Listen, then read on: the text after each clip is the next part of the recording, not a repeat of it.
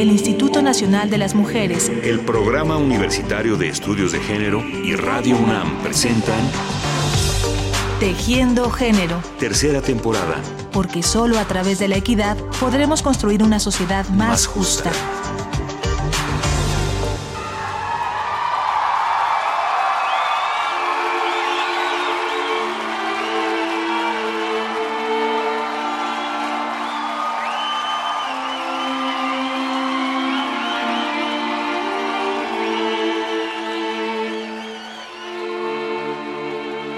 La música y el desarrollo de la tecnología siempre han estado entrelazados. En la búsqueda de nuevos sonidos, la gente que componía, cantaba, interpretaba y creaba instrumentos necesitaba nuevos medios de expresión.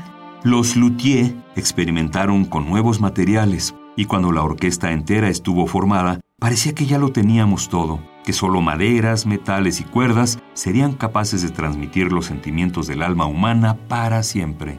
Pero conforme el siglo XX fue avanzando, la distancia entre la llamada música clásica y la música popular se fue haciendo más grande. Y aunque la primera ha seguido experimentando, también ha querido, de alguna forma, preservar su pureza y complejidad, algo que combinado con una deficiencia en la enseñanza de la apreciación musical, la ha alejado del gran público. Mientras que la segunda, la música popular, ha llevado esa experimentación a las calles, a la radio, a los medios de comunicación. El pop parece gustar a todas y a todos, tengamos una educación musical formal o no. El panorama musical estaba, de alguna forma, condenado a permanecer dividido. Música tradicional contra música experimental, música pop contra música clásica. Una más de las dicotomías de la época moderna que parecen irreconciliables, como la que existe también entre razón y emoción, o entre tecnología y naturaleza. Pero aunque parezca increíble, una mujer llegó a transformar todo esto una compositora, cantante, productora y artista excepcional cuya obra es imposible de clasificar, pues ha roto con todos los esquemas y ha abierto caminos nuevos en la creación musical, el arte e incluso en el conocimiento y la enseñanza, todo a través de un uso inteligente y emotivo de la tecnología. Hoy dedicamos nuestro programa a la islandesa Björk Guðmundsdóttir, mejor conocida simplemente como Björk.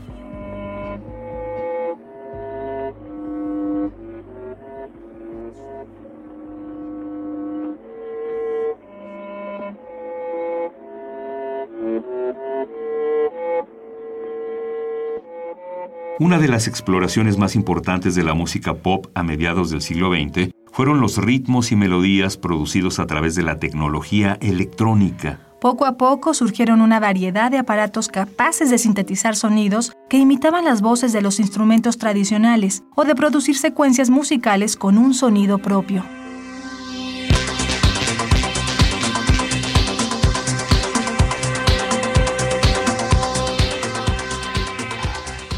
Las décadas de 1970 y 1980, esos aparatos ya no eran exclusivos de una élite, sino que estaban al alcance de la población joven que tenía la inquietud de hacer música. En ese entonces, Islandia era un país joven, pues apenas unas décadas atrás, en 1944, había obtenido su independencia de Dinamarca. Su cultura había permanecido un poco aislada del mundo, por lo que las sagas nórdicas y las leyendas sobre hadas y duendes que se transmitían de generación en generación siguen estando presentes incluso hasta el día de hoy. Pero también el desarrollo tecnológico creció a pasos agigantados dentro de su territorio agreste, pleno de glaciares y volcanes.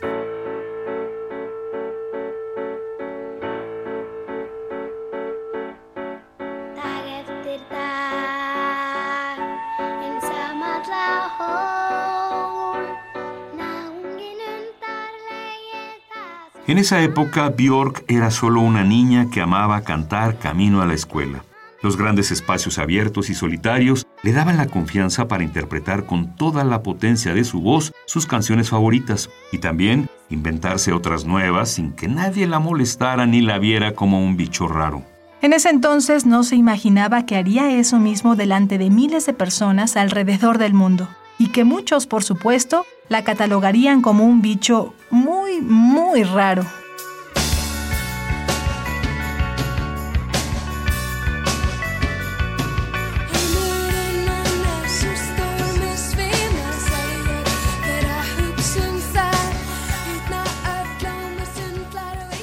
Desde temprana edad mostró un talento excepcional para la música, por lo que desde pequeña tuvo una educación musical formal, académica y clásica. Pero su espíritu inquieto la llevó a explorar otros terrenos menos serios y rígidos. Desde que tenía 14 años participó como vocalista y compositora junto a sus amigos en varias bandas que se caracterizaban por su rebeldía y por interpretar géneros alternativos como el punk y el rock. Uno de esos grupos, The Sugar Cubes, fue tan popular en Islandia que rebasó las fronteras y se convirtió en un éxito en los países de habla inglesa. Pero eso no fue suficiente para ella. Tenía muchas cosas que decir a través de la música, cosas que no necesariamente compartía con sus compañeros de la banda, así que decidió seguir su propio camino. Su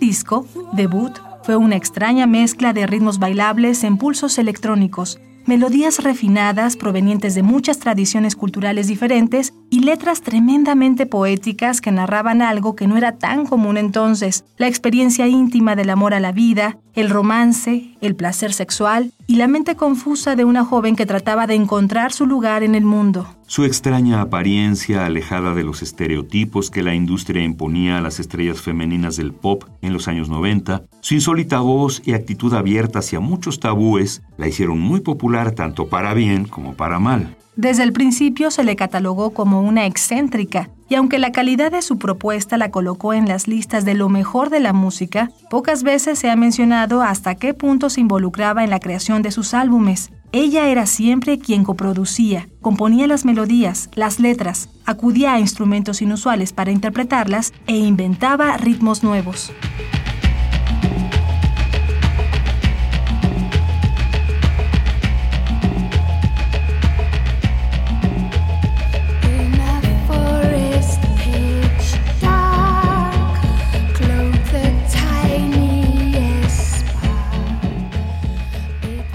Fechas recientes, Björk ha hecho referencia a aquellos años en los que tuvo que abrirse paso en un medio que, como muchos otros, estaba dominado por los varones. Gracias a su tenacidad y talento, pudo abrirle paso a muchas otras mujeres en el mundo de la música. Quiero apoyar a las chicas que están en sus veintes y decirles, no estás imaginando cosas. Sí es más difícil. Todo lo que dice un hombre, tú tienes que decirlo cinco veces.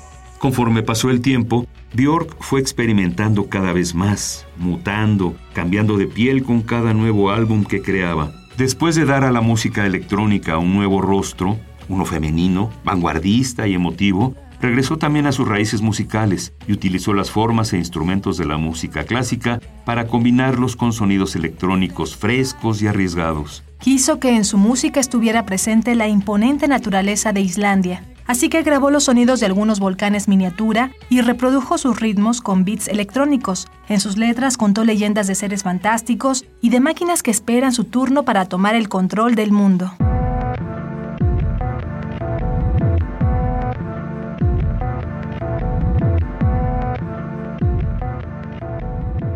Exploró el interior de los cuerpos humanos, desde sus atareados ruidos hasta sus atmósferas emocionales, en canciones que ella afirma son tan complejas como una pieza de bordado, pues conjugan los latidos del corazón con la melodía de un arpa o una caja musical con el minúsculo sonido del roce de la piel contra una almohada, acompañados de grandiosos coros salidos de un cuento de hadas. Además de darse a conocer primero como la reina de las pistas de baile, Björk demostró con su obra que la unión armónica de la naturaleza y la tecnología era posible.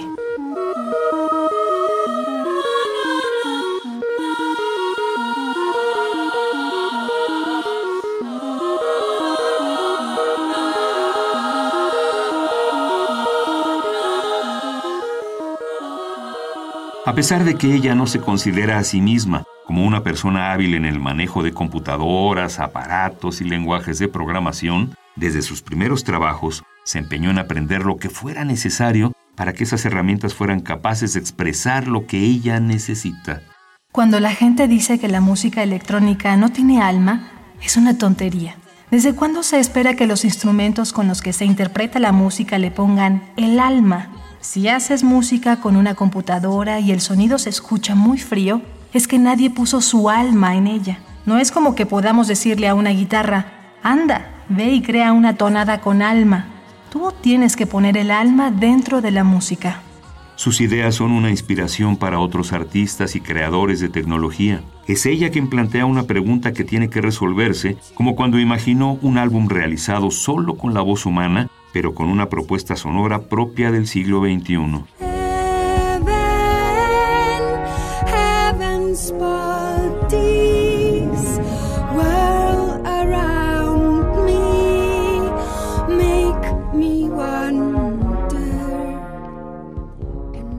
Unos cuantos años después de integrar de varias formas el cuerpo, la naturaleza y la tecnología en su trabajo artístico, Björk empezó a idear un proyecto aún más ambicioso. Con la llegada de las pantallas táctiles, Björk encontró una forma nueva de acercarse a la tecnología que cambió su manera de componer música. Ella y su equipo comenzaron a programar patrones musicales sin tener que limitarse a las posibilidades que dan las teclas o las cuerdas de un instrumento. Björk descubrió que en la superficie de una pantalla las manos pueden ir libremente y crear múltiples matices para crear toda clase de sonidos y ritmos. Le recordó la relación intuitiva que ella mantuvo con la música cuando era niña, jugando con los ecos que le devolvía el paisaje de Islandia e inventando ritmos con sus pasos sobre la nieve. Fui a la escuela de música de los 8 a los 15 años y encontré que no era compatible con la experiencia tan fuerte que yo tenía con la música. Era muy académica, estudiábamos a Mozart o a Beethoven y estaba muy alejada de la música con M mayúscula. Yo era una chica de Islandia de los años 70 y el programa estaba pensado para señores alemanes del siglo XVII. Entonces, imaginó que debía haber otro camino para enseñar música y su intuición le dijo que podría hacerlo conjugando sus otras dos pasiones, la naturaleza y la tecnología por lo que buscó la asesoría de la Convención de la National Geographic Explorer y también del Instituto Tecnológico de Massachusetts para encontrar la relación más cercana entre ambas. Su disco del 2011, Biofilia, fue el resultado.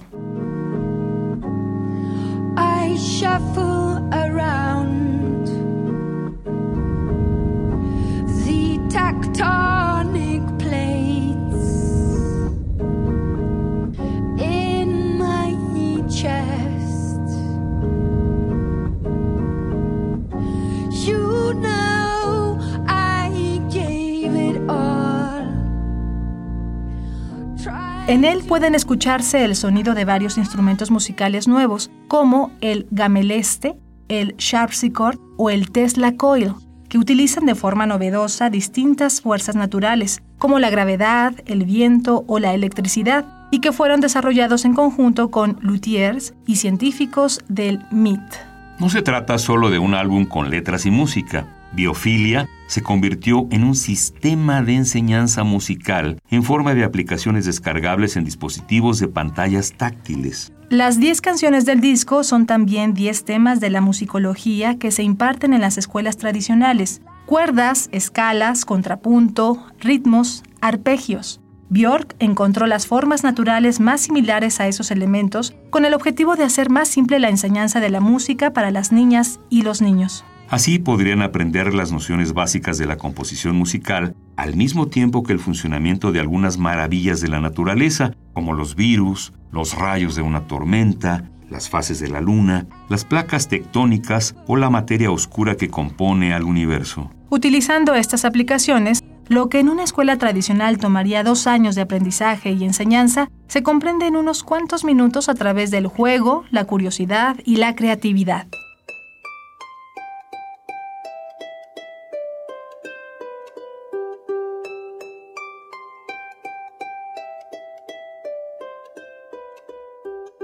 Por ejemplo, esta nueva generación de estudiantes puede comprender las fases de la luna al tiempo que explora cómo armar una secuencia de música electrónica. La gente tiende a criticar mucho la música electrónica porque no es muy flexible, no es muy humana. Así que decidimos hacer una secuencia que fuera lo más flexible posible, basada en las fases de la luna. Si colocas la luna llena, la marea será más alta, así que fluirán más pulsaciones dentro de la secuencia musical. Si colocas la luna nueva, entonces la marea baja, por lo que habrá menos pulsaciones en tu composición. El programa Biofilia comenzó a probarse en varias ciudades alrededor del mundo. París, Oslo, Sao Paulo, Buenos Aires, Manchester, Los Ángeles y San Francisco, y ya ha sido adoptado por los sistemas educativos formales de varios países escandinavos, Islandia incluida. Biofilia también es la primera aplicación que forma parte del acervo de un museo, el Modern Art Museum de Nueva York, que este año realizó una muestra retrospectiva de la obra de Björk. Su trabajo se considera esencial en la evolución de la música y el arte contemporáneo.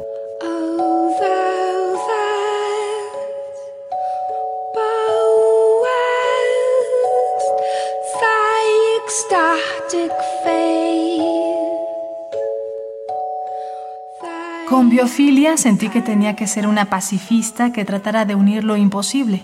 Tal vez fue un extraño trabajo personal para expresar lo extralimitada que soy al ser mujer. La única manera de expresar esa sensación era compararla con el universo. Si se puede hacer que la naturaleza y la tecnología sean amigas, entonces se puede hacer que todos sean amigos. Eso es algo que las mujeres hacen mucho. Son el pegamento que mantiene unidas a un montón de cosas no solo las artistas, sino en cualquier trabajo que desempeñen, en la oficina o como amas de casa. Las mujeres son el pegamento. Lo que hacen las mujeres es invisible y suele no ser tan recompensado. Si algo nos ha dado Björk a través de su música, es una comprensión distinta de nuestro papel como creadores y creadoras de arte y tecnología, rompiendo esquemas, transgrediendo las fronteras de los estereotipos, las fórmulas y los límites entre distintas formas de percibir y estar en el mundo, nos ha dado una muestra de cómo pensarnos dentro de la naturaleza y de cómo expresarnos sin perdernos en el laberinto de nuestra cada vez más compleja humanidad el Instituto Nacional de las Mujeres, el Programa Universitario de Estudios de Género y Radio UNAM presentaron Tejiendo Género. Tercera temporada. Porque solo a través de la equidad podremos construir una sociedad más, justa.